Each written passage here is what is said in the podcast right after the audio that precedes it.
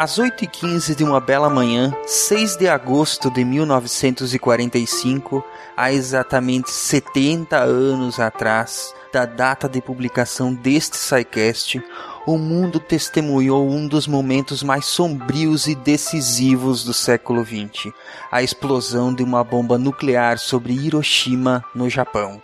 Daquele dia em diante, nossas vidas nunca mais seriam as mesmas. Este SciCast está sendo dividido em duas partes. A primeira parte, que intitulamos como Hiroshima, está sendo publicada no dia 6 de agosto de 2015, como uma pequena homenagem às vítimas daquele massacre e como um chamado aos nossos ouvintes para uma reflexão, para um diálogo do que significam esses 70 anos, do que significa termos ainda armas de destruição em massa, bombas atômicas na nossa sociedade moderna. A segunda parte será publicada no dia 9, às 11 horas e 2 minutos, domingo próximo exatamente 70 anos após a segunda bomba ter caído sobre a cidade de Nagasaki. Então fica aqui o nosso convite para que todos ouçam aprendam, se divirtam, mas principalmente reflitam sobre o que significam esses 70 anos da utilização das bombas atômicas de Hiroshima e Nagasaki.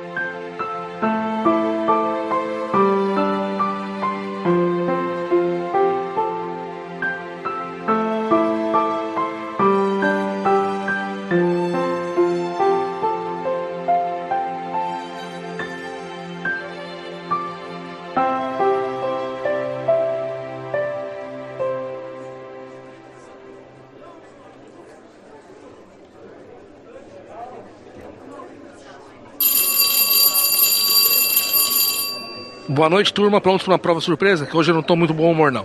prova surpresa? Caramba!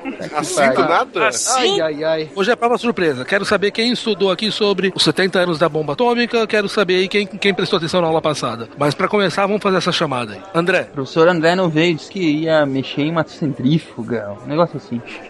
esse vai rodar na próxima vez. Blue Hand, Professor, eu não vim não, quando tô afim de fazer prova surpresa.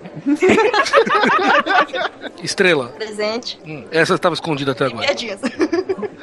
Marcelo, Presente, querido professor. Mário, O professor conhece o Mário?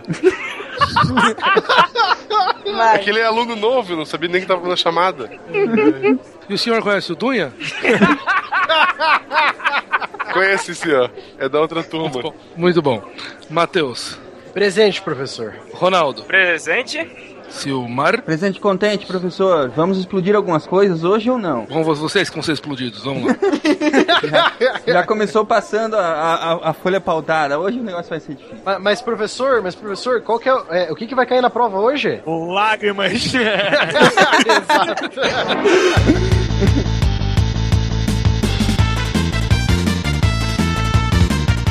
Aí galera, que é Silmar de Chapecó, Santa Catarina e que honra há em vencer uma guerra que já está ganha usando a maior arma que já se fez. A questão não é honra, a questão é números. Na verdade, a questão é humilhar o inimigo, né, velho? De Gaspar, Santa Catarina, que é Marcelo Guaxinim. E a bomba atômica trouxe grandes problemas ao Japão. O maior deles é o Godzilla. Mexe e se volta, né, cara? Aqui é a estrela de Curitiba e eu queria dinheiro pra poder enriquecer o urânio. Eu tinha que fazer essa piada. Nossa, essa, essa merecia. Você acaba de invocar Você o acaba Frasódia de invocar o Prazódia. Aqui é o Caio Gomes de Amsterdã e semana que vem o Ronaldo vai descobrir que voodoo existe de verdade.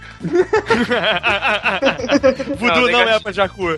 Não, o Du é pra Jacu, cara. Você vê que na minha situa atual situação é capaz de eu nem notar a diferença. E aí, pessoas? Aqui é Matheus, o professor Barbado de Curitiba, Paraná. E Tenorreika Banzai! Banzai! Agora aperte a tecla SAP. Longa vida ao imperador! Achei que era meu objetivo era a conquista. Aqui é o Ronaldo de São Paulo e Now I became Death, the Destroyer of the Worlds. Eu Não, sabia que alguém ia usar essa frase. Não podia terminar sem, né, cara? Godzilla e essa frase era obrigatório. Damn you, Oppenheimer! Vocês estão ouvindo o SciCast, o podcast sobre ciência mais divertido da internet brasileira. Science World Beach.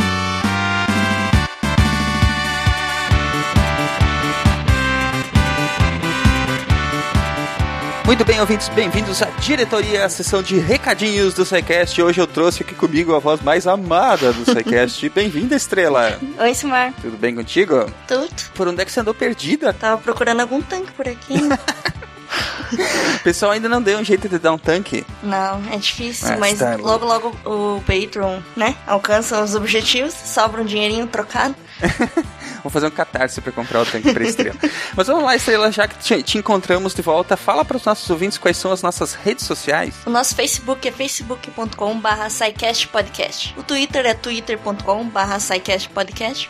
E o e-mail é contato arroba scicast.com.br. E como sempre, a melhor forma de enviar sua dúvida, crítica ou elogio é através do formulário de contatos lá do site. Procurem no menu Contatos. Lembrando que agora nós temos lá no site o programa de patronato. Tem os links diretamente no menu também para quem quiser ajudar o SciCast financeiramente a permanecer, a se ampliar e a aumentar o alcance da divulgação científica que a gente faz por aqui, né, Estrela? Sim, e manter o servidor do ar pra ter SciCast ainda, né? Senão já era. é isso aí também. Muito bem. E obviamente que a gente também usa esses valores para melhorar o SciCast, para ampliar a, a divulgação que a gente faz em outras mídias, né? Sim. E ações, né? E outras coisas que vão aparecer aí ao longo do tempo, para que o SciCast ganhe mais repercussão, ganhe mais público e possa cumprir a sua missão, que é, afinal de contas, levar a ciência de forma divertida para mais e mais pessoas, né? Aí. É, segunda coisa, muito importante, agora também aí no menu, olha o menu é seu amigo, tem aí também o nosso Media Kit do SciCast. Para quem quiser saber como anunciar qualquer produto, empresa ou serviço aqui no SciCast, tem aí o Media Kit com as principais informações sobre download, sobre é, estatísticas do SciCast, sobre o público do SciCast, né? Tá tudo aí no Media Kit. E no post desse episódio, assim como no post de qualquer episódio, tem aí os contatos do nosso setor comercial. Vocês vão falar lá com a Juliana, nossa querida Jujuba. Isso. Ela vai analisar aí junto com vocês qual a melhor forma de fazer esses, esse, essa vinculação de marcas, produtos, serviços, etc, né? E a Ju- Juliana que está cuidando da conta do SciCast para o mercado publicitário. Ah, Jujuba é demais, né? A Jujuba é gente boa. é um doce de menina, como eu gosto de dizer. É, um dia eu vou gravar com ela aí no SciCast. É, vamos ver se a gente coloca vocês juntas, né? Uma hora dessas. É, enfim, é, trouxe a estrela aqui hoje. Tive que resgatá-la do limbo involuntário para que a gente converse com ela hoje. Há dois programas atrás, nós começamos a falar do nosso primeiro anunciante, que é o, o portal pa- com cursos de formação, principalmente na área de programação, chamado mjailton.com.br, né, estrela? E o sistema dele de ensino de programação para pessoas leigas, para pessoas que não sabem nada sobre programação. Tipo eu. Ia lhe perguntar agora, Estrela, você sabe alguma coisa sobre programação? A única coisa que eu sei de programação é o que eu aprendi no SciCast, viu? Então, conversamos lá com o Jailton e tivemos uma ideia sensacional de fazer um follow-up para ver se a Estrela aprende a programar com o curso do Jailton. O que, que você achou dessa ideia, Estrela? Ah, é- nossa, eu acho muito legal isso, porque a gente. Não que eu não- nunca me tenha me interessado por programação, né? Mas sempre falta aquele incentivo de você ir estudar sozinho, né? E correr atrás. E agora, tipo, com um curso tão bom desses, né? Tem que aproveitar. Ao menos é o que a gente espera, né? É o que a gente tem, tem observado, porque a gente foi lá analisar a ferramenta do, do Jailton, né? O Jailton, que aliás é, é ouvinte do SciCast, né? E a gente foi lá analisar como é que são os cursos dele, qual é o método que ele usa, e pudemos observar ali que ah, o método de ensino dele é bem bacana, se chama o método Ágora, em que ele, ele divide os assuntos, pega um assunto grandão, né? E divide ele de forma que ele tenha um início, um meio e um fim, para que você aprenda como se você estivesse aprendendo uma história. Então você vai aprender a programar como se você estivesse lendo uma história, como se você estivesse aprendendo algo que tem início, meio e fim, e que as partes fazem sentido e que o todo também faz sentido. É, ele mesmo diz que o, ele é um curso pra transformar em profissional, né? Não é um, algum assunto específico que nem tem pela internet, assim, você vai aprender só uma parte. Esse não, é um curso completíssimo. Exatamente. Ele começa do básico, básico mesmo, ensinando principalmente as- os rudimentos do, do que é programação, do que, do que é programar computadores, né? E vai avançando até. Bom, o curso são, são 200 horas de curso, né? Sim. Então não é uma coisa pequenininha. A gente vai tentar fazer follow-ups com a estrela ao longo do tempo em que ela estiver disponível para fazer os cursos, né? E vamos descobrir lá no final, vamos descobrir ao longo do processo se a estrela realmente aprendeu a programar, né, estrela? Até eu virar um hacker e. invadir o SciCast. Vamos descobrir todos juntos o que vai acontecer com a estrela. Eba. Outra coisa interessante na estrela é que você vai ter a oportunidade ali de aprender coisas que vão ser úteis para sua carreira como cientista, Sim. porque você é uma cientista e não sabe a programar. É, aliás, né, isso é. A minha irmã diz muito isso, que é muita falha da- das universidades não ter o básico de programação, porque qualquer assunto que se for estudar precisa disso, né? Você meio que vive numa bolha se você não aprende programação.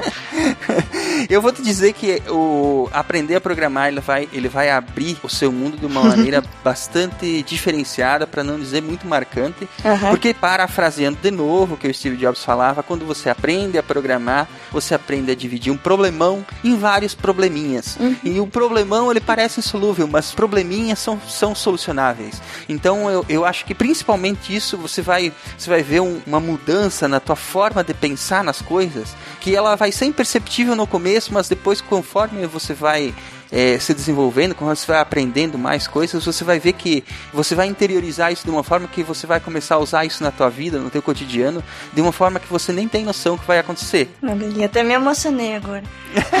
Mas é verdade, eu sou partidário dessa noção de que a, a programação não é só um- uma profissão, um, um conhecimento que você vai adquirir, mas é um estilo de pensar que você vai desenvolver, sabe? Uhum. Eva. Eva. né? Tô, tô muito empolgado com isso. Então é isso aí. A Estrela deve começar essa semana, já encaminhamos ela lá para o Jailton. Viu, Uhum. Estrela? Dê uma prensa lá no Jailton, faça ele te, te passar todo o conhecimento que tem disponível nesse curso, né? E a Uhum. eu espero mesmo que você aproveite bastante e que depois você conte pra gente como é que foi, né? Sim, sim. Então é isso aí. Só lembrando que o Jailton disponibilizou para os ouvintes do SciCast dois cursos, um de Java e um de PHP completos. Aliás, vocês podem participar aí do concurso cultural que a gente bolou junto com ele para concorrer a um desses cursos. Tem os links aí no post, tem o link, mas também vocês podem acessar diretamente digitando aí no browser mjailton.com.br barra SciCast. Vocês vão cair lá na landing page que um hot site especial que o Jailton desenvolveu para os ouvintes do SciCast. E espero que todos aproveitem, espero que todos que estejam precisando de formação na área de programação, formação em outras áreas também, inclusive tem vários cursos gratuitos lá que vocês podem testar antes de adquirir. Espero que todos apreciem essa forma que nós estamos tentando é, demonetizar o SciCast sempre com produtos relevantes, com parceiros relevantes, né? E é por isso também que a gente está fazendo essa, essa coisa toda diferente, né? Não é só um anunciante, a gente, a, a gente eh, foi atrás de um parceiro e a gente vai mostrar através dos SciCasters, através das pessoas que colaboram com a gente, como é que é usar esse produto, esse serviço, essa coisa que os nossos parceiros estão disponibilizando junto com a gente, né? Então a Estrela vai fazer essa brincadeira, vai aí eh, aprender, tentar aprender esse conteúdo novo para a vida dela, né? E nós vamos todos descobrir como é que vai ser aí e todos vão ter eh, certeza se o curso é bom ou não. Pelo que a gente já ah, tentou acompanhar e já apuramos, os cursos são ótimos. Espero que todos aproveitem aí então eh, essa parceria que a gente está fazendo junto com o Jailton. né? Sim, muito legal isso. Vai ser legal também ver a galera participando. Dar uma olhada lá no site dele, ver que curso que interessa, né? Confia no, no, no Silmar. Não precisa confiar em mim, você pode ir lá e ver com seus próprios olhos, né? Podem Sim. experimentar, podem testar também. E deem o seu feedback, deem o seu feedback pra gente, deem o seu feedback lá pro Jailton, que a gente sempre vai estar disposto aqui a ouvir, né? E descobrir o que, que é que, eh, se, as, se as coisas são realmente dessa forma, ou, ou, enfim, descobrir se as coisas estão realmente servindo para os nossos ouvintes. É isso aí então, né, Estrela? Vamos ao programa de hoje, né? Só nos resta ir ao programa de hoje. Eba. E enfim, é isso aí. Espero que todo mundo aproveite. E daqui a pouco vocês eh, vão ouvir de novo a estrela lá na parte de feedbacks. Eu não gravei esses feedbacks desta semana. E enfim, é isso aí. Fiquem com o programa dessa semana. Um bom proveito a todos e até semana que vem que tem outro SciCast. Isso aí. Até mais, Um galera. abraço.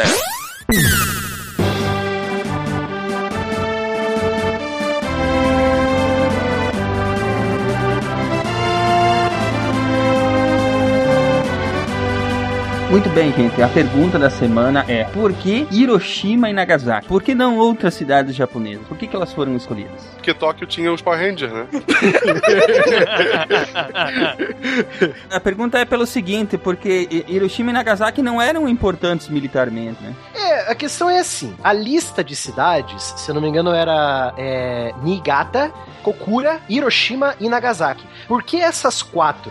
Porque todas as outras cidades já estavam queimadas. Puta que pariu. É, Sério? com exceção da capital. Cara, o general LeMay, que era o comandante das esquad as, as esquadrilhas de bombardeiros americanos no Pacífico, ele chegou pro presidente, pro, pro, ah, pro Franklin Roosevelt, antes dele morrer, e pro Henry Truman, chegou assim, cara, não tem mais alvo pra queimar, velho. A gente já queimou toda essa cidade importante do Japão. Os caras estão construindo munição e, e fazendo espada com escombro já. É, Não, é tem Pra você ter uma ideia, Silmar, pra você ter uma ideia, final de 1944, começo de 45, o Japão tinha perdido já. Ó, eu tô, eu tô- tô sendo bonzinho, tinha perdido 80% da capacidade industrial, cara. Eles ficavam muito putos com os japoneses, porque é, muitas cidades japonesas ainda é o modo clássico, cidade com casinha de bambu e papel. Então eles tacavam fogo na porra da cidade, e assim, um mês depois tinha cidade de novo. Exato. Quando os caras voavam, não- não é aquela destruição que eles, eles, eles queriam ver aquela destruição de não, estamos ganhando, estamos destruindo. E os caras voavam de novo e a cidade tava lá. E os, e os americanos estavam começando a ficar putos com isso, porque eles queriam queriam mostrar que nós estamos destruindo e não, não, não tava. Assim, os japoneses estavam se ferrando, mas eles não estavam mostrando, né? E o ego americano precisava que, que os caras estivessem mostrando, até porque os pilotos estavam ficando naquela de porra, caramba, a gente tá matando os caras, estamos queimando aqui pra nada, porque não tá, não tá adiantando nada. Mas eles tinham que ter aprendido que pra ganhar mesmo eles tinham que pôr fogo no- nos campos de bambu, entendeu? Aí não ia ter mais bambu pra reconstruir.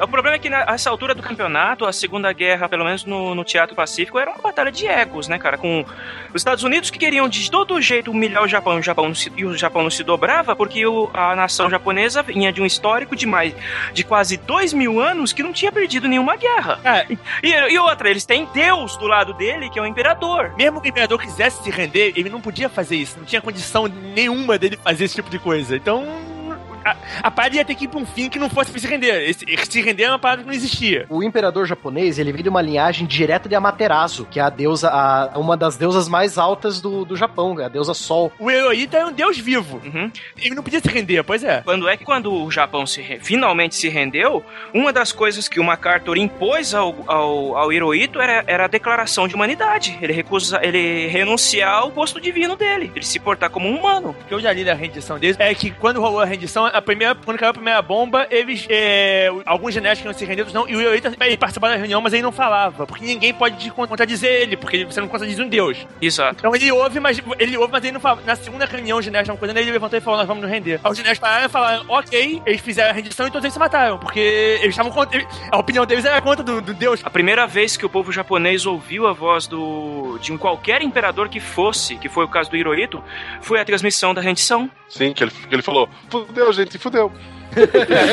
É, o, o único militar que não, que não se aceitou fazer o.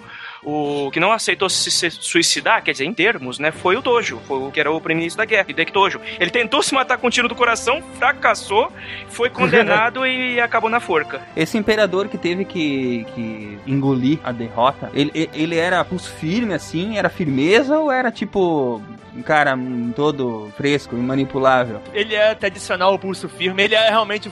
Ele foi criado pra ser um deus vivo. Uhum. Diferente do filho dele, que é o agora, ele foi criado pra ser um deus vivo. O pai dele é um deus vivo, ele é um deus vivo. A criação do cara é pra isso. E na, na, toda na época, da, eles estavam vindo do, na, de uma expansão absurda que eles fizeram no- na Ásia, que eles levaram tudo. Estavam vindo de uma, uma porrada que eles deram nos, nos soviéticos, que eles avassalaram os russos. Então, é, eles estavam naquela de o Japão pode tudo. E na verdade, se, se não, o Japão perdeu essa porra porque. os- A, a grosso modo, tanto eles quanto a minha mãe deram azar. Se, Assim, se eles fossem menos sério-potes, fossem mais espertos e. Mas eles tinham levado. A gente até discutiu um pouquinho essa questão, né? Do porquê que o Japão tinha desesperadamente que ir à guerra, né? É. É, na- no, no programa que nós gravamos sobre o petróleo, né? Isso. Falamos um pouco sobre isso lá. Eles não tinham escolha, eles tinham que dar porrada dos americanos, eles não tinham mais, não tinham mais o que fazer. Mas então, só para nós eh, finalizarmos essa questão, Hiroshima e Nagasaki foi, foi alvo exatamente porque, primeiro, não tinha outro lugar para bombardear. Tinha Kyoto, que era uma cidade industrial, que era ainda uma cidade que tinha muita, muita força, mas foi tirada da lista e Nagasaki entrou no lugar. Os americanos não iam bombardear Kyoto. Kyoto é uma cidade histórica, Kyoto é a, se- é a sede do Império, digamos assim, é a sede do É. Império Antigo. É a casa do imperador. Os americanos tinham medo de detonar Kyoto e tornar impossível uma rendição. Uhum. Seria como você avassalar, por exemplo. Imagina que você avassalasse o Vaticano. Cara, você não consegue fazer a França se render, a Itália, não sei o que, avassalando o Vaticano. Isso não é uma boa ideia. Entendi. Até os, americanos, até os americanos não iam se render com uma dessas, os americanos nem, nem ligam tanto pro Vaticano assim, sabe? Mas pra vocês terem ideia, Kyoto foi tirado da lista em junho Uhum. de 45. Então, quer dizer, foi, foi na lista, foi na linha do gol ali que tiraram É. Kyoto da lista e Nagasaki entrou dia 25 de julho. E é, elas foram escolhidas também, essas cidades foram escolhidas porque é, eles queriam ver o teste, eles queriam ver, tipo, não, vamos medir a destruição dessa nova arma. Como é que a gente vai medir com um negócio já destruído? Pega alguma que não foi destruída, entendeu? Eu acho também que tinha a ver com alcance aéreo das aeronaves e tudo. Porque a, a bomba é uma porra tão animal, tão gigantesca. Era grande, né? 4 toneladas, né? É, era uma tampa do tamanho de um bonde, ela ocupava quase que o cargo bay do avião inteiro. Então, os caras também tinham. Acho que eles tinham uma preocupação de ir pra um lugar que, que o avião não fosse sujeito a ficar tomando tiro de flak, a ser interceptado, qualquer coisa. Que, assim, os japoneses, os japoneses já não tinham uma superioridade aérea, os japoneses estavam tomando, já estavam se ferrando. Mas eles não estavam mortos, então ainda tinha, ainda tinha batente aérea, ainda tinha é, aviação. Se eles fossem numa cidade, uma cidade mais importante, também eles corriam o risco de. de, de sem risco de ter um avião derrubado. Imagina a, a a coisa mais ridícula é ser uma bomba dessa e você não conseguir lançar porque o avião teu avião foi abati- foi abatido, né? Teve uma outra aí também que foi trocada lá em cima da hora por causa de condição mete- meteorológica, não foi? Que é Kokura, no caso. É, eram quatro cidades porque eles tinham que ver a meteorologia, né? Tinha que estar com o tempo limpo pra poder observar os efeitos. Cara, Então, tipo, ah, tem quatro cidades, nós temos duas bombas. Então a gente tem aí, né? Temos mais chances aí de acertar uma cidade com tempo limpo, né? Eles estavam filmando, né? Eram quatro aviões, se eu não me engano. É, o avião com a bomba e três, três com câmera, com não sei o quê. Então os caras. É quase que uma experiência científica a parada. É, a primeira da lista era Hiroshima, a segunda era Kokura, que eles iam soltar no dia 8. Só que no, só que no dia do lançamento o tempo dava uma merda, não dava pra ver a cidade, não dava pra medir nada, cancelaram o lançamento. Aí no dia seguinte eles lançaram em, em Nagasaki, que era a segunda opção. Tanto é que tem um- entre os japoneses tem a expressão sorte de Kokura por causa disso. É.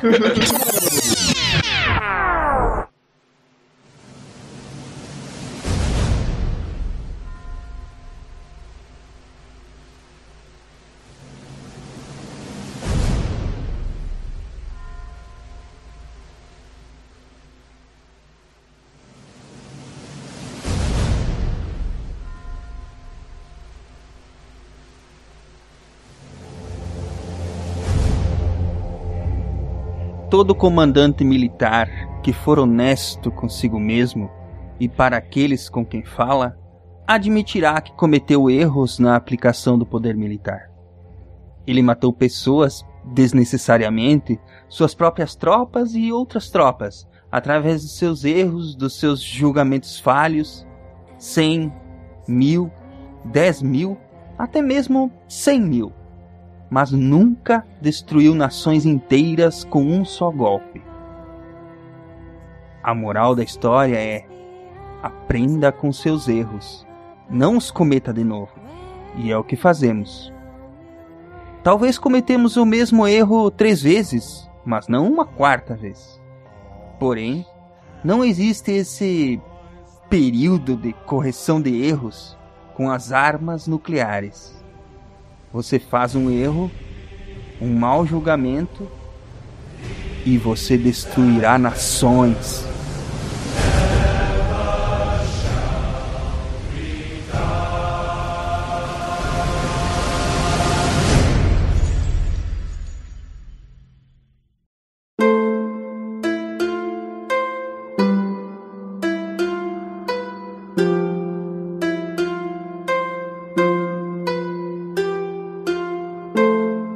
70 anos atrás, exatamente nessa data, a humanidade via a maior arma de destruição em massa que já foi usada ser perpetrada contra os inimigos dos aliados na Segunda Guerra Mundial. Eram detonadas as bombas atômicas em Hiroshima e Nagasaki. Mateus, por gentileza, como é que chegamos a esse cenário? É, rapidamente, qual era o cenário que se apresentava na Segunda Guerra Mundial para que a gente avance para podermos falar dessas bombas atômicas? Então, qual que é a contextualização, né? É, como que chegamos ao ponto das bombas atômicas, né? Então nós temos que pegar aí meados de 1944 e o ano inteiro de 1945, né?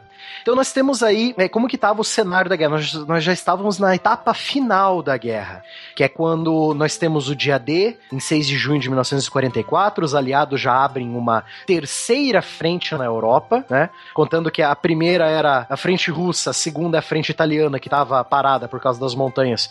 Essa terceira frente vem para ajudar os russos meio que atrasada, né? Que os russos já estavam pedindo faz tempo. Na verdade, veio para tentar, tentar chegar junto com os russos pra ver se os russos não levavam tudo, É, né? também, Exato, exatamente. né? Porque, É. na verdade, o Stalin não pediu ajuda, não. Verdade. Os russos falaram, beleza, vou levar essa porra toda então. Já que vocês, já vocês não vão fazer nada, vou, vou ganhar essa porra sozinho. Os russos estavam pedindo isso, Blue Hand, em 1941, 42. Eu falei, abre essa porra dessa frente aí. Aí os caras demorando, demorando, demorando. Ah, é? Eu vou levar tudo sozinho.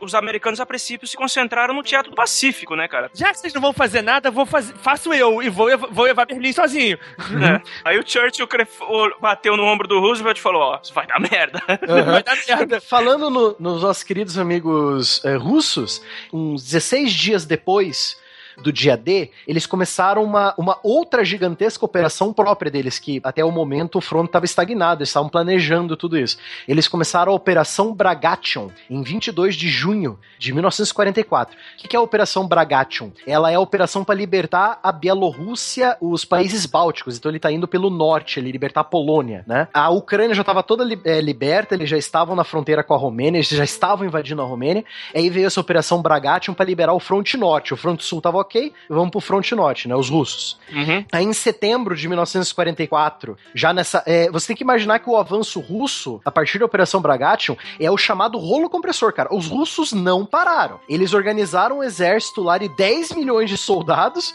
acho que, acho que 10 mil tanques, 4 mil aeronaves, 1 milhão de canhões e não pararam, cara. Na hora que a Luftwaffe perdeu a superioridade aérea, acabou a brincadeira. As fábricas passaram a produzir sem parar, então as fábricas, a fábrica dos russos funcionava e a dos alemães não, porque os alemães estavam tomando bomba, bomba direto. Aí Sim. acabou, acabou a brincadeira, porque é, ao mesmo tempo que os russos conseguiam fazer tanque de boa, os alemães não conseguiam fazer porra nenhuma. É. Não adiantava nada eles terem tanques tão superiores quanto os Panzers e os, e os Tigers se eles não conseguiam fabricar. É, os se os alemães tivessem conseguido fazer quantidades russas de tanque, eles tinham segurado essa onda numa boa. Só que os russos conseguiam fazer tanque, eles não. Se eu não me engano, a cada, a cada um Tiger que conseguia sair da fábrica direito andando, você É. tinha já 12, 13 T-34 na linha de frente já. Pois é, e, e as fábricas tomando bomba toda hora. A, a operação Dambuster dos ingleses, que aqui destruiu os- o- as, as represas, avassalou as fábricas alemãs e avassalou duas, duas siderúrgicas grandes da, da Tyson. Então os caras estavam ferrados já, já, a guerra já estava perdida. Nós já estávamos em- eh, caminhando para o fim já. Então, em setembro de 44, aproveitando que a Operação Bragation estava libertando o norte da, do leste europeu, os russos começaram a avançar em direção à Grécia, Albânia e Iugoslávia, né? Para ajudar os partisans, né? Os, os guerrilheiros de lá. É.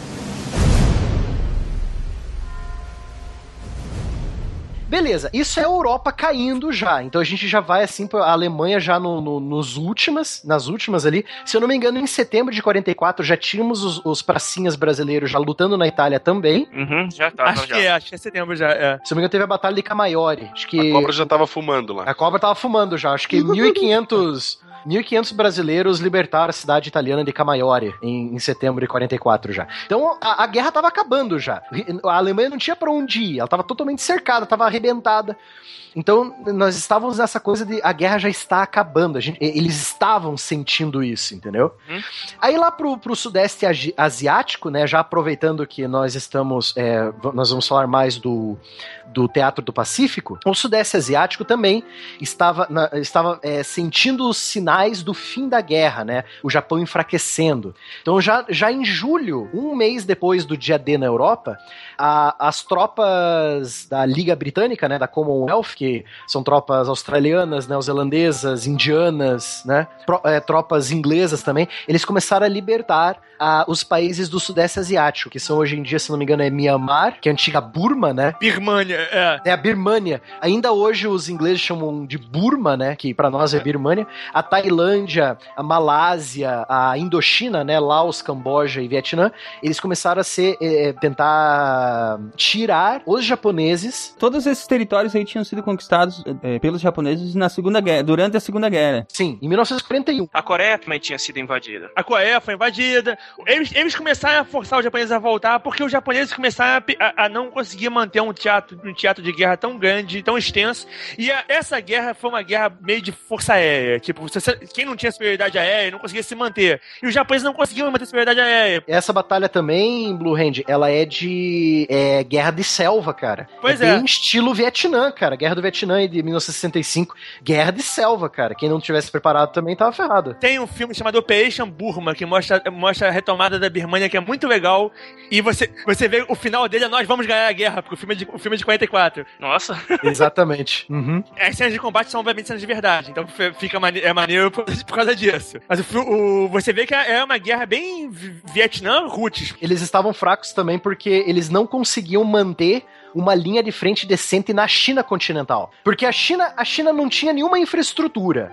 As poucas é, vias férreas que tinha, os chineses davam um jeito de destruir. Sabotavam, pois é. É, para os japoneses não usarem, né? Então tava bem difícil a situação do Japão no continente. E os japoneses não tinham, não tinham população suficiente para manter um exército de, de, de tropa no chão para manter uma área desse tamanho. Eles, eles dependiam de, de que nego local que fosse, que fosse simpatizante deles. Quando, quando- só que quando eles, eles foram tão animais com todos os locais que os simpatizantes secaram. Porque eles tratavam todos. os- Eles, eles tinham uma visão meio como os, como os nazistas de que eles eram uma raça superior. Então eles invadiam esses lugares e eles avassalavam a população local. Eles não queriam saber, mas os caras de fome.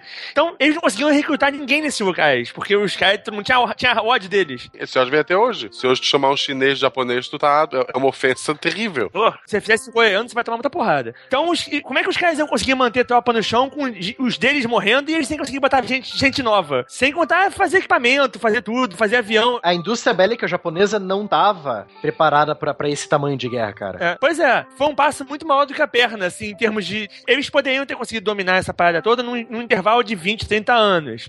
Mas no intervalo que eles fizeram, é, é inviável conseguir manter a parada, ainda mais com a, com a, a grosseria que eles fizeram. Os alemães, bem ou mal, ainda, consegui- ainda conseguiam pegar aliados nos países onde eles invadiam. Franceses lutaram pelos alemães alemães? Os últimos dois exércitos que se renderam eram, eram holandeses voluntários. Uhum. Então você vê que você vê que, que tinha uma galera nazista que não era alemã. Não era uma maioria, mas existia. Não, tem, não tinha isso para japoneses. Os japoneses não tinham, não tinham soldados que não fossem japoneses. Até porque um soldado que não era japonês era considerado como inferior, né? Na verdade, até tinha, né? Que eram os soldados coreanos, que era mais. é, por, por eles serem considerados inferiores aos japoneses, eles eram mais aquele soldado raso que fazia de tudo. Tipo, limpava. Eles eram bucha. Era bucha de canhão e limpava a latrina.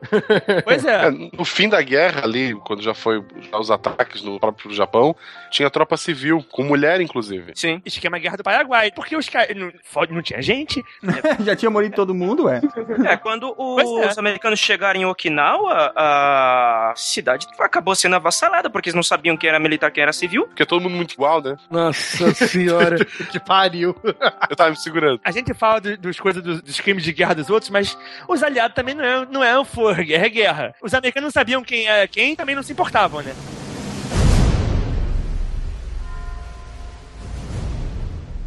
Por essa altura, a situação na Europa tava quase se resolvendo já, né? Ah, não, com certeza. Em 1945, Hitler tentou fazer lá a Batalha do Bolsão, né? The Battle of the Bulge, que dá pra ver no, no Band of Brothers. Foi a última cartada dos alemães no, no oeste, né? Ali na França, na Bélgica. Mas aí não deu, cara. Não deu certo e foi russo. E o, o, né, o pessoal, os, os aliados ocidentais começaram a atravessar o rio Reno. Aí já ferrou tudo, cara. Já estavam dentro do território alemão. Os russos também já estavam quase dentro de Berlim, né? Aí nós tivemos tivemos aquela reunião, a conferência de alta, né? No, perto do Rio Oder, bem perto de Berlim, por sinal. A batalha tinha. Acho que tá, ainda tava rolando a batalha quando a conferência de alta tava. Tava rolando ainda. É. Tava assim. E a, a conferência foi basicamente aí, o mapa tá aqui, eu vou passar minha caneta onde eu quero, e vocês passam a caneta onde vocês querem. Sim, a conferência de alta ela dividiu tudo, cara. O que que, o que, que ia ser influência da Rússia, o que, que ia ser influência dos Estados Unidos, da França, do Reino Unido. Dividiram tudo, cara. E a batalha rolando. Tipo, a, a 30 quilômetros a batalha rolando de Berlim ainda, sabe, cara? É uma coisa bem. É, mas já era nítido que ia rolar, tanto que a- quando, quando rola o contra-ataque em, em a ideia que você, que você tem olhando aquilo é que, na verdade, devia estar rolando por trás alguma, alguma tentativa diplomática de, de rendição. Era nítido que, que aquele contra-ataque não servia pra porra nenhuma. Ninguém ia fazer um contra-ataque daquilo de bobeira. Então, de- provavelmente foi, pra- foi pra ganhar tempo. Foi, pô, a gente faz uma tarde aqui, a gente ganha um tempo, enquanto isso a gente vai tentar fazer uma rendição aqui pra, pra gente não se ferrar. O Hitler queria uma, uma resolução política, né? Na verdade, ele queria que os aliados ocidentais parassem de lutar com ele pra ele tirar todas as tropas do ocidente e mandar pra Rússia. Porque o principal alvo era impedir a- a- o rolo compressor soviético, né? Impedir os comunistas. Malditos comunistas. Malditos comunistas. Ele queria parar de tomar porrada dos americanos pra ele poder dar porrada nos russos. Então, aí em 8 de maio, Berlim é tomada, a guerra acaba. 8 de maio de 1945, a guerra acaba na Europa. Os alemães assinam uma rendição incondicional, todas as batalhas na Europa acabam. O problema é que o- no Japão, né, lá no, no, no- no Pacífico, a treta ainda tava rolando. Tava quente o negócio. né? Não, tava super quente ainda. Tipo, a guerra. é, é, a gente vai falar depois, os planos de invasão do, da- do próprio arquipélago japonês, Silmar, tava jogando o final da guerra pra 1946, cara. Final de 1946 eles estavam jogando o final da T- guerra. Tanto que, bom, acabou a guerra na Europa, nós ainda tivemos mais três, três a quatro meses, né? Ah, com certeza, até a- agosto. De, de batalhas aí, aí no, no- na frente oriental, né? É, porque o Japão se recusava a, a se render. Não ia se render de jeito nenhum. O imperador não podia se, se render incondicionalmente. Mesmo uma rendição normal também não ia ser meio difícil, ia ser meio difícil de rolar. Eu não tô entendendo essa, é isso que você tá, que vocês estão falando. Por que que não ia rolar? Imagina que não Jesus, o Deus das quatro, das quatro consoantes, Javé, chegou pra você e falou: galera, nós vamos sair na porrada. Cara, teu Deus está falando, galera, vamos sair na porrada, vamos sair na porrada. Aí a porrada está comendo e vocês estão perdendo, mas seu Deus está falando, galera, nós vamos levar essa parada. Teu Deus não pode virar pra você e falar, galera, aí foi mal, a gente vai perder. Exato. Aí você troca Deus pelo imperador. E tem a questão também que, que eles estavam achando que estavam tomando porrada, mas na visão deles, os programas de rádio tudo, É, pois é. os Estados Unidos estavam se fudendo muito mais do que eles. A propaganda de guerra ah, japonesa era completamente diferente. Eles diziam para a população que eles estavam ganhando a guerra. O Kai me fez lembrar, tem uma frase do general Kuribayashi, do, do filme Cartas de Ojima, que ele fala assim: não, nós vamos segurar Iojima até a frota combinada chegar. Aí vem um coronel e falou: Mas o senhor não sabe? Não sei o quê. A frota combinada foi destruída. aí, ele, aí ele para. Não, aí ele para e fala: É, eles. ah, o governo esconde a verdade até de nós, os generais. Caramba, cara. é, cara, pra você ver. Eu me- é porque assim, ó, eu me parece que essa cultura é tão diferente que os japoneses têm, né? Que deve, deve remontar de muito tempo essa cultura que eles têm.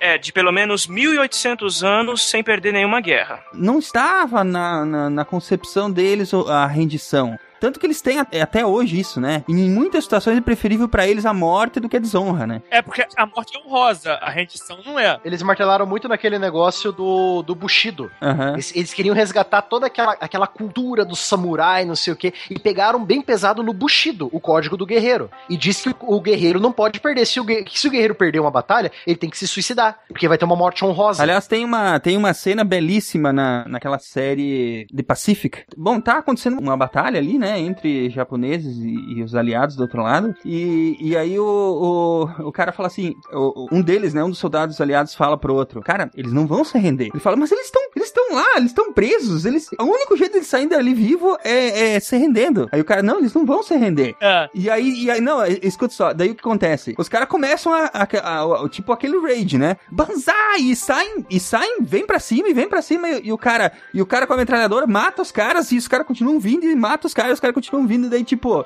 o cara dizia, eles não vão se render, a gente vai matar todos eles, eles não vão se render. A morte tem um valor diferente pra eles. Morrer em luta, pra eles é uma coisa honrosa. Se render, não. Morrer em luta, Blue Hand, e gritando Tenoreika Banzai, né? Longa vida ao imperador. né? É, É. Aí. É, e não era só o. porque a gente pensa assim: ah, se o Matheus fizer uma bobagem, é a honra dele que tá suja. O Japão, a família vem em primeiro lugar. Se o Matheus fizer uma bobagem, ou não morrer de forma honrada, ou for um covarde, ele não tá desonrando ele. Ele tá desonrando os ancestrais dele, a família dele que ficou na cidade, o outro soldado que é o irmão dele. Toda a família dele tá em jogo Desonra ali. pra tu, desonra Isso. pra tua vaca.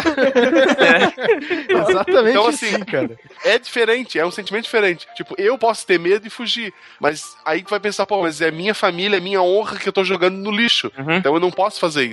Minha mãe e meu pai que estão no, Ja- no Japão É, ainda, cara. meu irmão. né? E a propaganda japonesa embutiu isso na cabeça de todos os civis. Quando eles foram requisitados a defender o Japão dos invasores, quando eles estavam começando a entrar no, no- no país por terra, muitos, muitos civis mesmos é, lutaram diretamente com eles e morreram pelo imperador. Eles falaram, é uma grande honra morrer pelo imperador. É, enquanto no mundo inteiro tu tem o nome da pessoa primeiro que o sobrenome, no Japão o sobrenome vai primeiro. A família em primeiro lugar. Sim. É aquilo que eu tô te falando, não é um cara te pedindo. É como se o seu Deus veio pra você e falou: Oi, eu sou o seu Deus, vai lá e mata os caras por mim ali que eu tô esperando.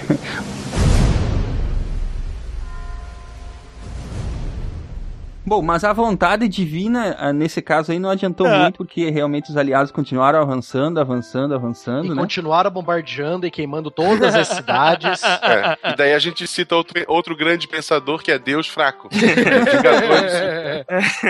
Esse era o panorama da guerra, sabe? Tava Aham. tudo já no- indo já pra finalizar. A guerra do Japão ia durar, sei lá, no máximo mais um ano e meio. Ia lá pra início de 1947, talvez. Mas a guerra ia acabar. Ia ser sofrida, mas ela ia acabar. Esse, esse é o panorama da guerra. O problema era que assim, os aliados eles tinham desenvolvido um plano de invasão ao Japão, que era a Operação Downfall, que ia literalmente dividir o Japão em dois, né? Porque os, os soviéticos iam entrar pelo norte e os americanos iam entrar pelo sul, marchar até Tóquio e render o imperador. e matar todo mundo no meio do caminho. E avassalar o país todo. Pois é. Só que o que ia acontecer? A gente ia acabar com o Japão do Norte e o Japão do Sul. E os Estados Unidos não estavam muito afim disso, não.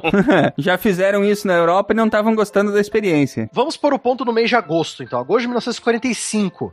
Como que tava a treta? A treta na Europa tinha acabado.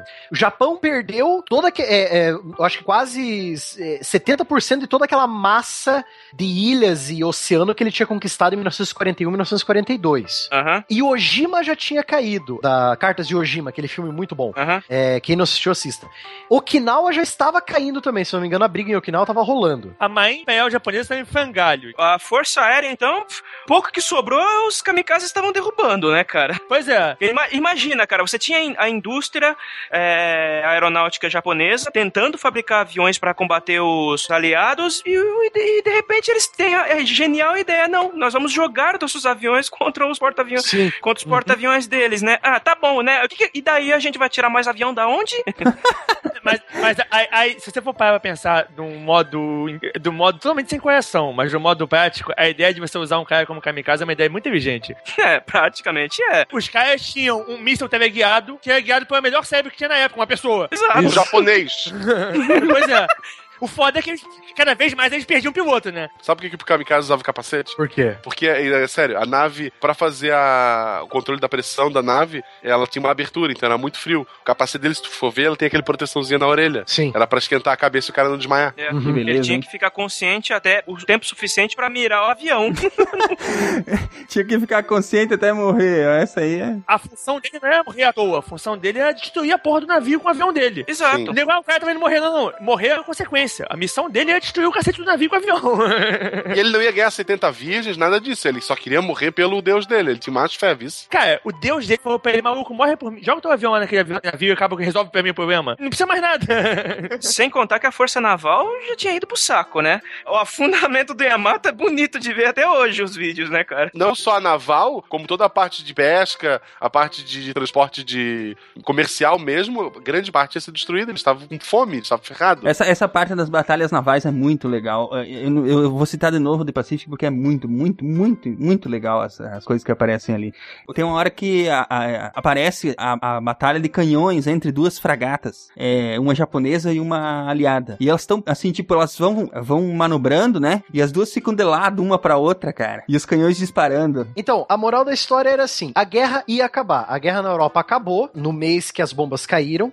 A guerra no Japão ia acabar, só que ia ser mais sofrida sofrida e ia ser até o final, como a gente já disse aqui. Não ia sobrar ninguém, na verdade. Não ia sobrar ninguém, cara. Todos iriam morrer pelo imperador, e se o imperador mandasse, cara. E os americanos tinham medo, eles diziam isso como o primeiro, principal motivo, e na verdade tem uma certa lógica que é: se eles começassem a matar mulheres e crianças e avassalar os japoneses, ia ser uma, uma fudida na moral das tropas dele do caramba, e, e em casa, pra justificar isso, também ia ser meio, meio difícil, né? Por mais ódio que o nego tivesse os japoneses, quando começasse a mostrar a cidade avassalada com um monte de mulher e criança morta porque elas estavam elas estavam lutando, negócio ia ficar meio tenso. Eu não vejo a guerra tão, boni tão bonitinha assim, talvez seja muito revisionismo histórico da minha parte, mas eu acho que as bombas foram lançadas por dois únicos motivos. Primeiro, porque os Estados Unidos não queriam dividir o Japão com os russos, e segundo, porque se a guerra fosse durar mais, ia custar mais dinheiro, ia morrer mais gente dos aliados. Eles estavam um pouco se lixando com, com se ia acabar a raça japonesa, entendeu? Na verdade, eles mandaram a bomba só porque a bomba estava lá.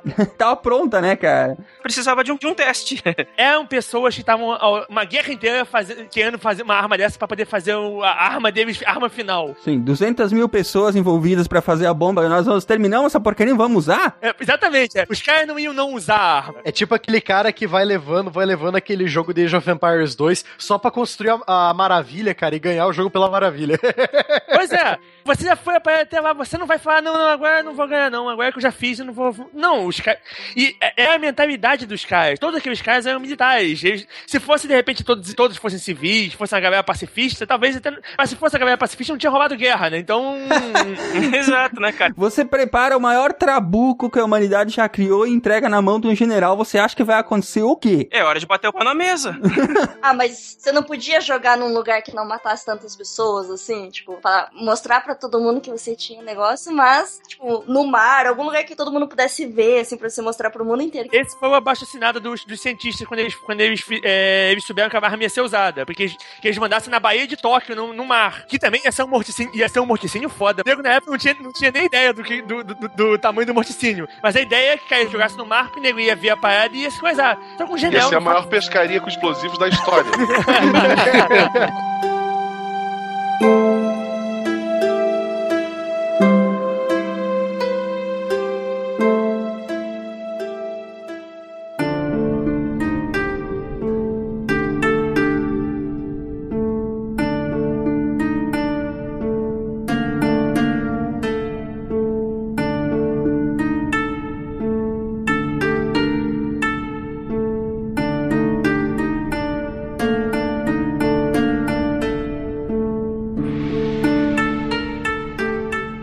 Mas eu gostaria que a estrela ajudasse a gente a con- contextualizar o, o que, que levou ao desenvolvimento da- das bombas, né? O que nós sabíamos do átomo, da radioatividade, enfim. Como é que nós chegamos ali? Então, apesar de fazer só 70 anos, né? Não, a gente, 70 anos atrás, não conhecia tão bem o átomo assim, né?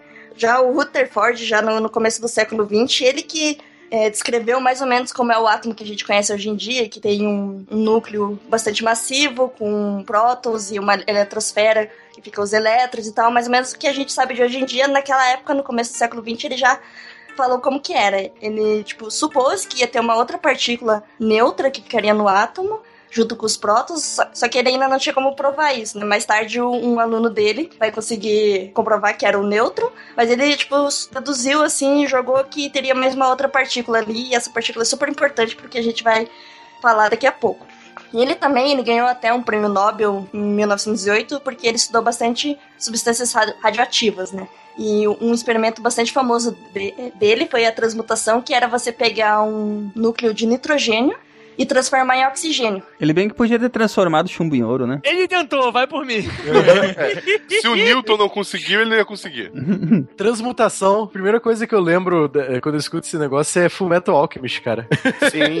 Ah, É. Então, o que, que ele, ele percebeu que, tipo, você podia fazer uma reação nuclear, por isso que a gente chama de, de bomba nuclear, porque você não está lidando com reações químicas, você está lidando com é, reações nucleares, né? Ou seja, ele pegou o átomo de nitrogênio, bombardeou partículas alfas, que é um tipo de radiação, e isso virou um átomo de oxigênio, ou seja, ele conseguiu transformar esse átomo. Como é que eles geravam essas partículas, eh, Caio, você sabe? Ah, pra gerar as partículas alfa, como é que eles faziam nessa época? Gerar partícula alfa não é difícil, porque o que é partícula alfa é um núcleo de. Hélio. de hélio, isso.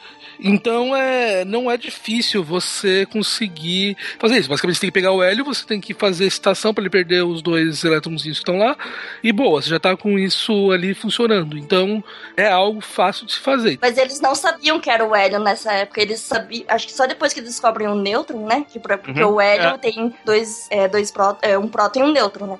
Só depois que eles vão descobrir o nêutron que eles sabem, tipo, o que é o átomo de, de hélio e tal. Mas nessa época eles tinham essa partícula, eles conseguiam gerar ela e conseguiam fazer várias é, reações. Eles era bem. Tipo, todo mundo gostava de brincar com esse tipo de radiação, assim, ficar bombardeando qualquer átomo que fosse só pra ver o que acontecia, né? Que nem o experimento dele, que ele, como ele descobriu o, o átomo, foi fazendo isso numa folha de ouro, né? Pra saber o que passava e o que não passava pela folha de ouro. Daí ele conseguiu deduzir como seria o átomo. Eles fizeram uns estudos sobre o átomo mesmo, né? Mas, mas e, a- a- além disso, tinha a questão da radioatividade, né? Isso é um detalhe.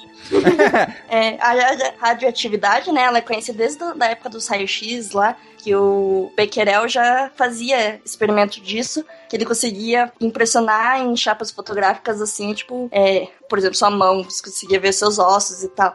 E ele conseguiu descobrir que isso tinha a ver com os elétrons, que você estava mexendo com a energia ali desses elétrons, né? Já a, o Pierre e a Marie Curie, eles que foram super famosos por estudar bastante a radioatividade, estudaram a radioatividade do rádio, né? Eles que inclusive deram o nome, né?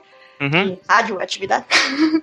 A Marie Curie, ela, inclusive, ela trabalhou no, no, no teatro da Primeira Guerra, tirou milhares de, radi- radiografias do, dos soldados em campo no, no fronte ocidental. Esse trabalho na Primeira Guerra contribuiu muito para a pesquisa dela, dela e do marido. Então, o que era radioatividade? Era qualquer coisa que você conseguisse algum elemento químico que emitisse algum tipo de radiação, que podia ser partículas alfas, betas ou a radiação eletromagnética gama, por exemplo. Isso tudo era radioativo. Então, quando eles descobriram a radioatividade artificial, que era você pegar e em vez de você pegar um elemento químico que já naturalmente iria decair e emitir essas partículas ou radiação eletromagnética, eles fizeram a você justamente forçar isso, né? Que é uma transmutação que eles fiz, que a Irene Curie, que é filha, né, dela, com o Frederic Julie, eles fizeram exatamente esse experimento que eles pegaram alumínio, bombardearam com bastante partículas alfas e isso eles transformaram num fósforo e mais um nêutron. E esse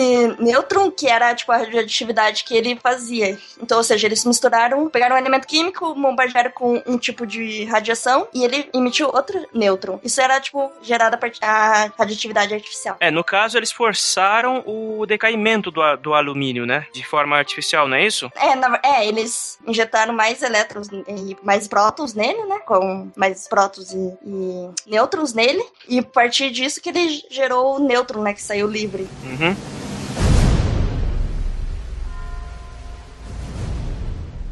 Então, o que está acontecendo ali por baixo é o seguinte: pro, o que mantém o núcleo atômico estável, você tem uma, você tem é, a força eletromagnética que, tá, vai, que vai tentar fazer os prótons se repelirem, você tem as forças eletromagnéticas, as forças nucleares que vão tentar fazer, que são que mantêm o núcleo estável, né? Se fosse só a força eletromagnética, ele se separaria, não teria, nu- não teria um núcleo atômico. E essa e, e- e o ajuste ali é muito fino. Então, quando você tem um, os átomos, eles têm essa seguinte característica: você tem que ter um certo balanceamento entre nêutrons e prótons para que a força nuclear aconteça e ela não seja sobrepujada pela força eletromagnética. Quando você tem um, um elemento que ele é naturalmente radioativo, o que acontece? Existe um, é, um- uma certa instabilidade por aquele, pelaquela formação que ele tem. Já tem muitos nêutrons, muitos prótons, e eles, e eles são naturalmente instáveis. O ponto de estabilidade é ali no ferro. O ferro é o elemento mais estável. Então, quando você. O, aquele. Sempre que você tem um elemento que tem mais prótons, ma- ele é número atômico maior do que o ferro, sempre que ele perder, um, se ele, que ele soltar para fora uma partícula, soltar para fora essa partícula vai deixar ele mais estável. Ele vai perder energia por fazer isso e vai se tornar mais estável para aquilo lá. E quando ele é menor do que o ferro, ele ganhar um próton faz ele perder energia e ele se torna mais estável. Então, a tendência dos que são menores é querer aumentar, nu- nuclearmente, é querer aumentar o seu, sua, sua massa atômica e os que são maiores que o ferro é perder massa atômica. Então, os elementos naturais são elementos que eles existem, eles têm um certo grau de estabilidade, então eles lançam para fora pedaços para ganhar ficar mais estáveis, mas de uma maneira muito lenta. O que os caras fizeram foi eles pegaram um átomo de alumínio, jogaram uma tonelada de partículas alfa nele, então ele ficou cheio de partícula alfa, ele ficou altamente instável, eles transformou em outro outro cara, e mas ele era tão instável que ele começou que ele queria soltar o máximo de coisas para fora para poder ficar estável. No caso era o nêutron. Ele mandava um nêutron para fora para tentar atingir uma estabilidade maior. É isso que está acontecendo entre aspas por baixo dos panos. Lembrando que você para mudar de um elemento químico para outro, tipo, a única coisa que você precisa é só mudar o número de prótons. Por isso que você reagir com partículas alfas que tem próton, você consegue mudar esse número atômico dele. Por isso que a história lá do, de transformar chumbo em ouro, por exemplo. Que é a única diferença que existe. O que eu tô achando interessante é que essas coisas, essas descobertas, elas aconteceram bem rápido, né? A descoberta do, do nêutron, por exemplo, foi em 32. É, essas pesquisas, elas não, não é que tipo assim, era uma equipe só trabalhando. Tinham várias, né? É, várias pessoas em vários lugares do mundo trabalhando, trabalhando nesse, nesse problema, digamos assim. Uhum. Não, e, e, observa que os caras também, tipo, os Curie, eles não tinham a menor ideia do que era o nêutron, como você falou, foi descoberto em 32, e eles estavam na loucura fazendo. Eles estavam brincando com as coisas. O que está acontecendo por trás, eles não sabiam. Eles estavam fazendo uma pesquisa puramente fenomenológica. Eles estavam pegando, misturando um monte de coisa e vendo que. Vendo que... Estavam sendo experimentalistas mesmo, né? É tipo o pessoal traduzindo a piada mais engraçada do mundo, né? Tem que traduzir aos poucos em equipes pequenas, né? Uma palavra por vez. Tanto que eles não, não tinham noção de você ficar mexendo com algumas coisas radioativas. Não era muito bom para você, porque não se conhecia nada disso na época. O Pierre bateu as botas de câncer. Não, Pierre foi, morreu atropelado pela carruagem. Mas ele ia morrer igual, gente. Vocês precisam superar esse esquema da carroça, gente, sério. não, ele já. Não, ele tava condenado, ele tava fudido porque ele já ia morrer de radioatividade, mas ele morreu atropelado. é, mas ele já não tava muito bem ali, ele não tava. Não, não tava. Provavelmente ele morreu de, morreu de coisa porque já, já não tava bem, já não tava prestando atenção direito como deveria. É, só aí, pronto, chegamos a um consenso, tá? Ele foi atropelado porque ele não tava bem, ele, ele entendeu? Ele tropeçou e aí a, a carroça pegou ele. É, de qualquer jeito ele já tava ferrado. É uma carroça, é uma carruagem. é, era, era esses playboyzinhos de carruagem lado pro outro fazendo racha, né? É, então, quando descobriram o Neutron, né, que foi o aluno do Rutherford lá, que ele meio que o, ele era orientado, ele falou, ah, trabalha com esse negócio aqui e descobre o que, que é isso. Como todo orientador, né? Alguns anos depois, em 1932, ele ganhou o prêmio Nobel por isso, né, que ele descobriu o nêutron fazendo exatamente a mesma coisa. O, era o Chadwick. Ele pegou uma placa de berílio, bombardeou partículas alfas e transformou isso em carbono e nêutron. E ele conseguiu identificar essa partícula, que era neutra, né? por isso ela não tinha carga. É a partícula que não se importa. É. Ela é, seria o nêutron. É, mas foi em 34 que começou a pesquisa numa outra área, né? Do, da equipe do Enrico Fermi, no caso, né? Isso? Sim, então, daí como eles descobriram essa partícula, eles quiseram fazer experimentos com ela. Então, qualquer coisa que eles ficavam bombardeando vários elementos químicos com ela para ver o que, que acontecia. E foi a história que eles fizeram de bombardear urânio com nêutrons e eles conseguiram ver que eles emitiam partículas beta, né? O Enrico Fermi, em 1934, conseguiu isso. Apesar disso, só seria lá explicada lá em 1938, lá pelos alemães, que foram os primeiros que conseguiram é, quebrar o átomo. Que, o que, que eles fizeram? Eles pegaram um urânio 238, 235, bombardearam com nêutron, e esse nêutron incorporou no urânio, ele ficou 236. E como o Caio falou, ele ficou muito instável. Para ele ficar estável, ele pegou e se separou é, em bário e criptônio. Além disso, gerou mais três nêutrons. Uhum. É, aí quando ele joga esses três nêutrons para fora, ele libera uma quantidade de energia meio absurda, né?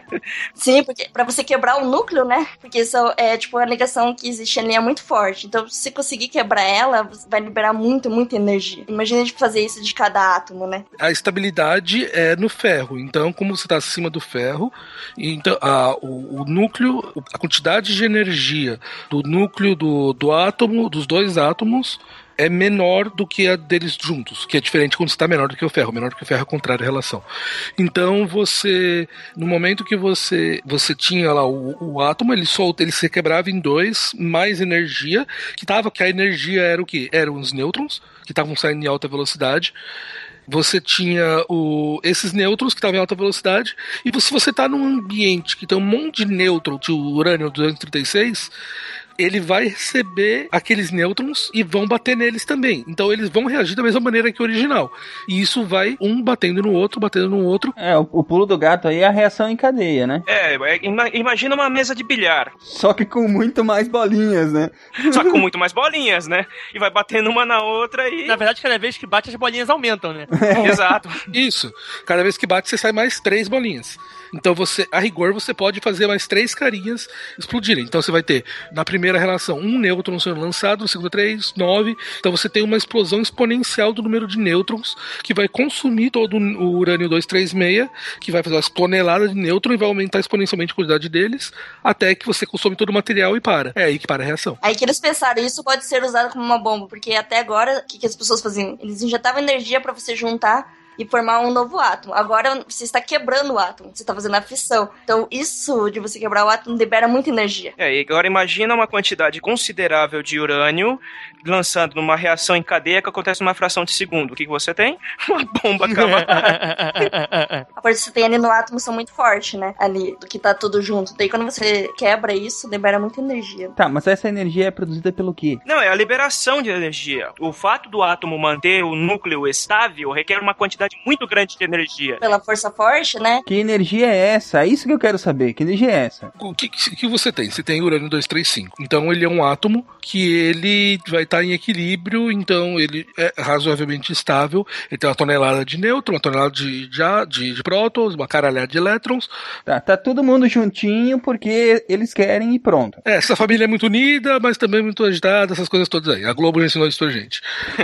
É, e daí chega lá o, o Agostinho novo, que é o Nêutron, e. E. Vai que eu tô Então- gostando. É, então, Separa quando você- todo mundo.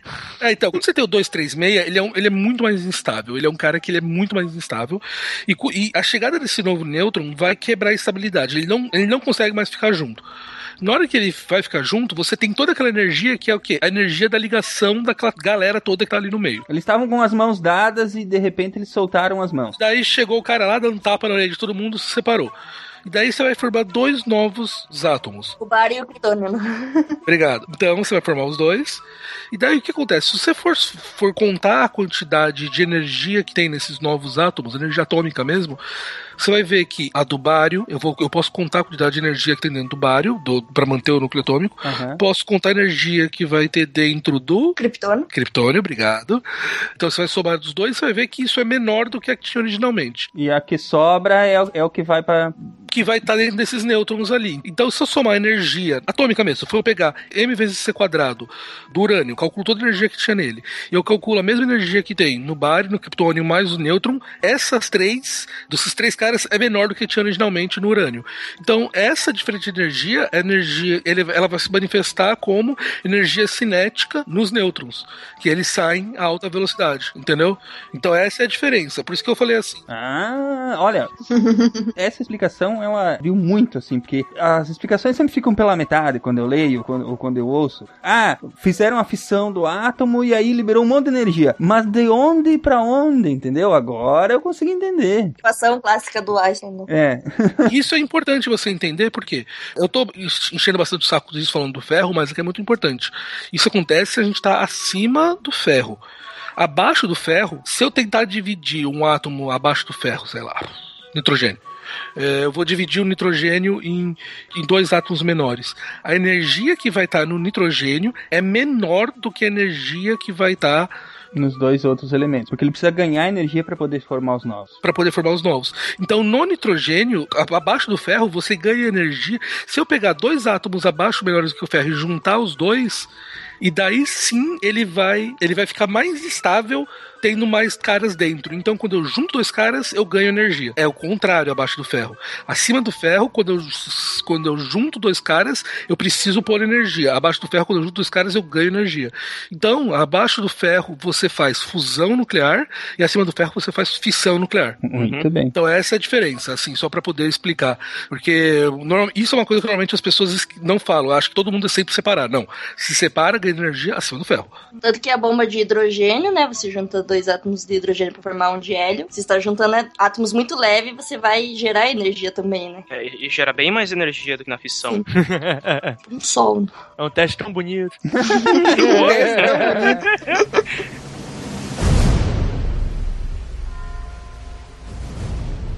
voltando a falar da história, vocês estavam falando, há pouco a gente estava falando do imperador japonês, que era Deus, mas você vê que Deus se manifestou quando ele mandou Enrico Fermi, ou ele, Deus em sua forma humana, para poder resolver a situação aqui e mostrar como é que funcionava o bombardeamento do urânio. Então é, é inacreditável como um cara que sozinho e conseguiu dominar teoricamente, experimentalmente a área para poder fazer todo esse kickoff que a gente teve na corrida atômica. Imagina os insights que esse cara deve ter tido, né, cara? Porque não era uma, não era uma questão simples, cara. Não era. Cara, Rico, Rico Fermi, é, ele é realmente. Eu brinquei, mas ele é a forma humana de Deus na Terra, assim. Foi ele.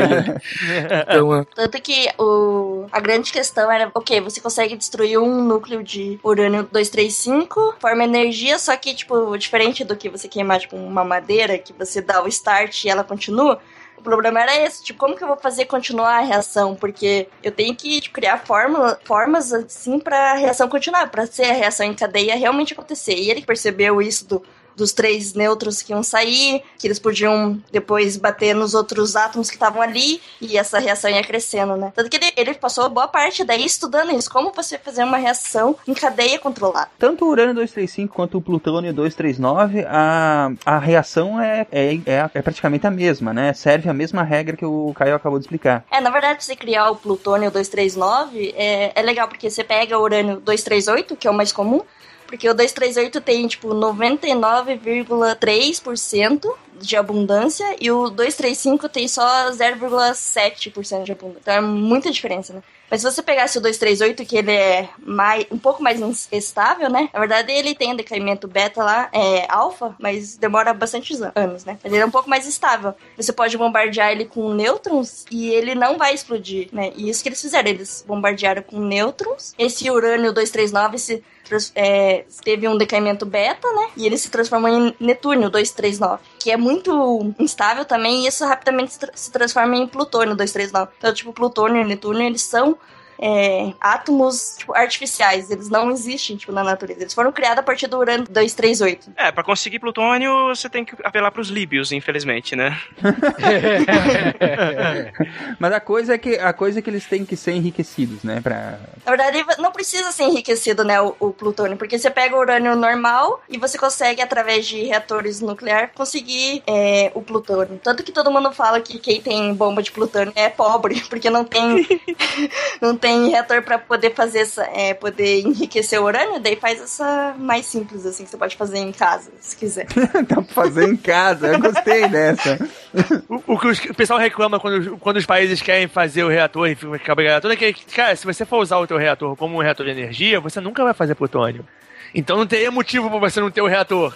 Aí toda aquela discussão é, porra, mas, se, mas ele pode botar, mas ele pode não botar, porque se, se você for. Tipo aqui Angra 1, se a gente usar Angra 1 normalmente, como ela foi feita, nós nunca vamos fazer plutônio nela. Ela nunca vai ser um risco de proliferação. A desculpa sempre é não, vocês podem botar o outro e fazer. E é essa que, essa que é sempre o cabo de guerra, quando foi o cabo de guerra agora com o Irã, é sempre o cabo de guerra com todo mundo quando, quando alguém quer fazer um retronuclear. Tanto que pra, pra gente gerar energia, né, a partir de reação é, de radioatividade, você não precisa ter muito urânio 235. Você tem, tipo, acho que 3%, 5% já tá bom pra você gerar energia. Mas pra você fazer uma bomba atômica, você precisa ter mais de 80%. É muita coisa. E, e a quantidade, quando você utiliza pra, pra enriquecer? Quanto que você gera? Então, a, a cada um quilo, você vai ter 7 gramas só. então, é bastante. é uma que... quantidade cavalar para fazer quase nada. Fora o que você perde e tal, nas reações e tal, ali na hora de separar. Mas é mais ou menos essa proporção. Uma coisa que eu achava engraçado quando eu era mais novo, eu não entendi o que caralhos era enriquecer urânio. Dá dinheiro. E. e é, além de ganhar dinheiro. É dar dinheiro daí, pro urânio. É, então, mas aí, depois de velho, que, que, que assim, que é, é o que o Zimar falou, falta informação. E a, e a, estrela acabou de dar a dica. O que, que é basicamente é o que? Eu tenho uma caralhada de urânio. Eu, lá no meio eu tenho urânio 238 natural e eu tenho urânio 235. Só uma coisa, isso é minerado como matéria rara, é isso? Não, ele não é tão raro assim, cara. Então, na verdade, não é, não é matéria rara quando você minera, você tira o minério ali e ele tá todo misturado, como o Caio tá falando. Tá sempre tudo misturado. Você tira um pedrão que vai ter ferro, vai ter urânio, vai ter ouro, vai ter caralho a quatro lá no meio. E uma pepita, uma região que tem, ela tem uma grande porcentagem ali também, aquela bagulhada lá tem bastante urânio. Então o que o cara vai fazer, ele vai tirar e ele vai começar a tirar o que ele não quer. Então, o enriquecer é o que? É você pegar esse pedregulhão lá que tem e conseguir fazer uma reação que vai deixar só aquele tipo que você quer. E você vai se livrar do que você não quer. Então, a palavra enriquecer, no final das contas, é um termo muito técnico de um peneirão. Vai estar peneirando o negócio. E o, o urânio nunca, nunca é um, um pedregulho, porque o urânio é sempre, é sempre um, um areia, tipo areia monazítica. Que, aliás, é o, quando as minas normalmente que são de coisa são de areia monazítica, né? Que é, são, são vários elementos misturados, incluindo, incluindo nem o urânio. Então essa é a física ostentação. é, física ostentação. Quando os cientistas descobriram o, a fissão nuclear e viram a quantidade de energia que dava para retirar da reação, algum militar bateu o olho na, uh, naquilo ali e falou assim: hum, isso, isso é interessante. Na, na, verdade, na verdade, não, hein? Acho que não, hein, Ronaldo? É. Porque eu, eu acho que quem procurou uh, essa brincadeira, que notou essa quantidade de energia, então, o, tinha assim: tinha o anjinho no lado esquerdo do, do ombro, tinha o, o diabinho no lado direito, entendeu? Uhum. Aí o diabinho falou no, no ouvido dele: ó, isso aí dá pra fazer dinheiro, é só você oferecer pros militares. Aí o cientista foi lá oferecer pros militares. O anjinho falou que ficou quieto? O anjinho falou: você pode pedir mais dinheiro. não, eu brinquei, mas foi assim mesmo, não foi? O, o, na, na verdade, foi, foi, foram cientista, foi o cientista mesmo que levou isso para tentar apoio para financiamento, né? Porque é, para desenvolver a pesquisa ele precisava de mais grana. E onde é que tinha grana? Exato. É, É, o Leos Lizard, né? Exatamente. Só que, ele, só que ele levou pros britânicos. Sim, que ele era refugiado, né? Ele era húngaro, né? Refugiado. Né? Hum? Que ainda já estamos falando da corrida pela bomba mesmo, né? Que aí, aí nós já temos o cenário, nós já temos esse cenário, né? Que já se sabia todas essas coisas que nós acabamos de falar sobre a sobre o átomo, sobre a, os elementos radioativos, sobre o urânio, sobre o plutônio. E aí que realmente entra entra mais essa parte militar mesmo, né? A partir de 34 com o Léo Lizard, né?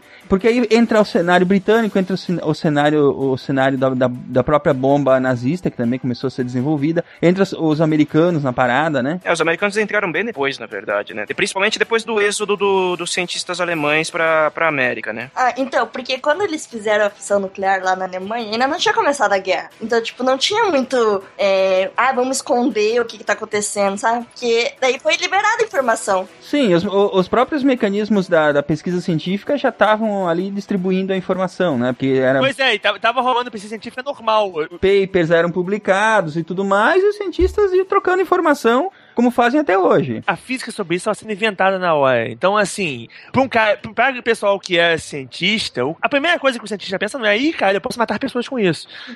então, os caras, essa ideia de eu posso matar pessoas com isso não passava para a cabeça dos caras, porque isso não é o, o, o, dia a dia deles, sabe? Isso não é o que interessa para eles. Sim, eles estavam eles estavam fazendo pesquisa de ponta e descobrindo coisas, formando teorias. Alguma hora alguém pegou esse tocou e falou, opa, isso aí dá para matar gente. é, tudo bem. É, só vamos deixar claro que, assim, mais uma vez, a ciência não é boa nem má, né? As, As coisas são o que elas são. O problema é o fator ser humano, né, cara? É. É, não, e, não tem nem. Cara, você fazer uma arma, sem sacanagem, você fazer uma arma não, quer, não, quer, não é nem bom nem mal. A arma é uma arma. O que você vai fazer com ela aí já são outros 500. Agora, assim, é claro que normalmente as pessoas que fazem armas estão dispostas a matar os outros com elas. Mas o, a arma em si é só uma arma. Não quer dizer, não quer dizer nada, não quer nem, dizer nem que necessariamente você esteja afim de mandar na cabeça de alguém. Bombas atômicas não matam pessoas, pessoas matam pessoas, é isso? é. e no caso, pessoas com bombas atômicas matam muitas pessoas.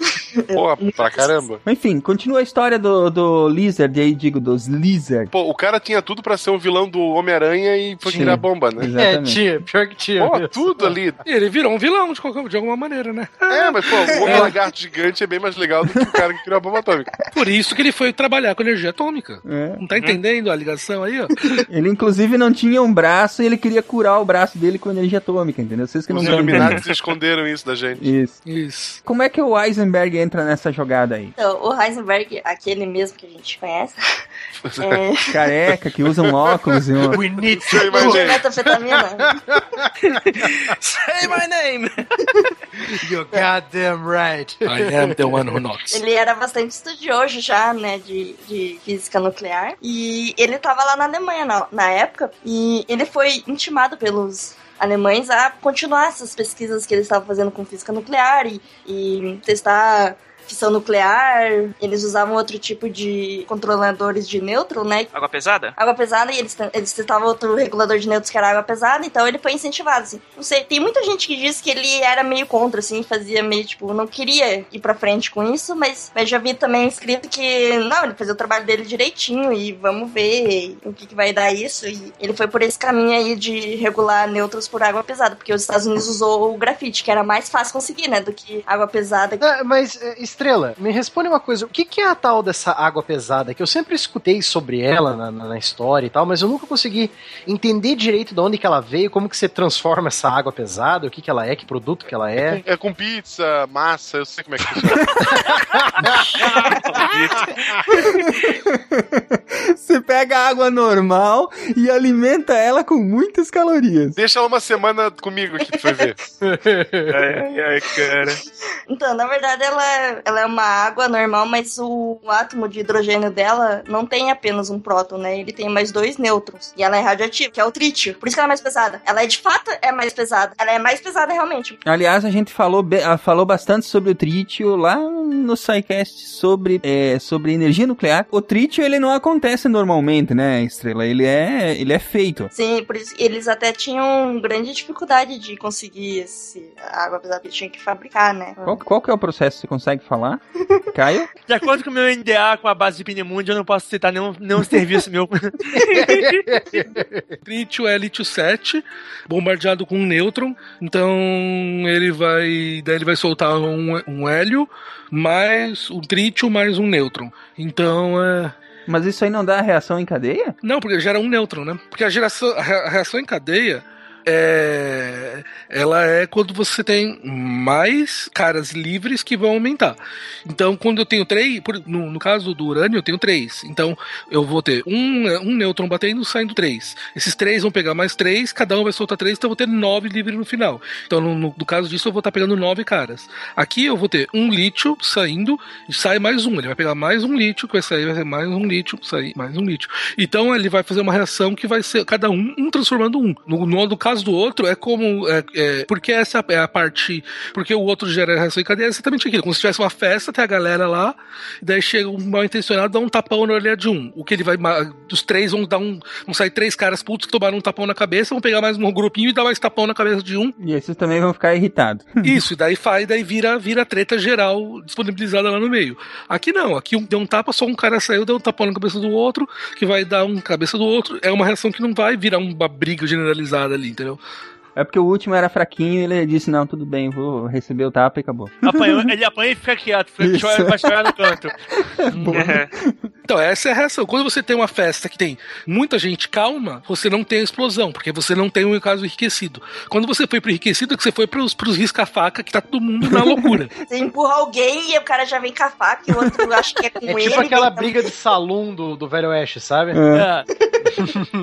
o cara puxa a arma lá no fundo, o da, da frente já tá brigando. Ele nem sabe o que é, mas ele já tá brigando porque já tá, na- já tá no. no coisa. E a Verdade. cadeirada na cabeça e caralho é quatro. É isso que acontece. Por isso que o material enriquecido é importante, porque ele é o salão. Aqui, aqui em Blumenau tem um lugar chamado Risca-Faca mesmo. que é o bar.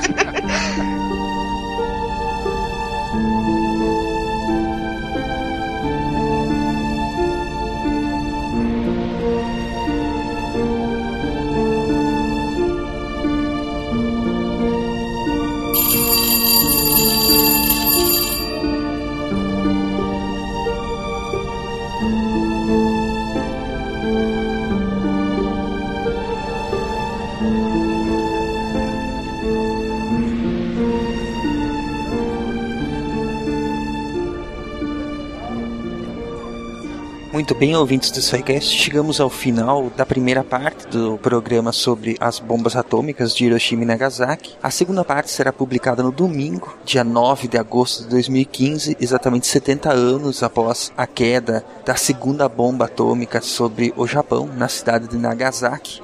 No mesmo horário também, às 11 e 02 da manhã, fica aqui o nosso convite para que todos lá estejam para continuar ouvindo o programa e continuar a reflexão junto conosco. Um abraço e até lá.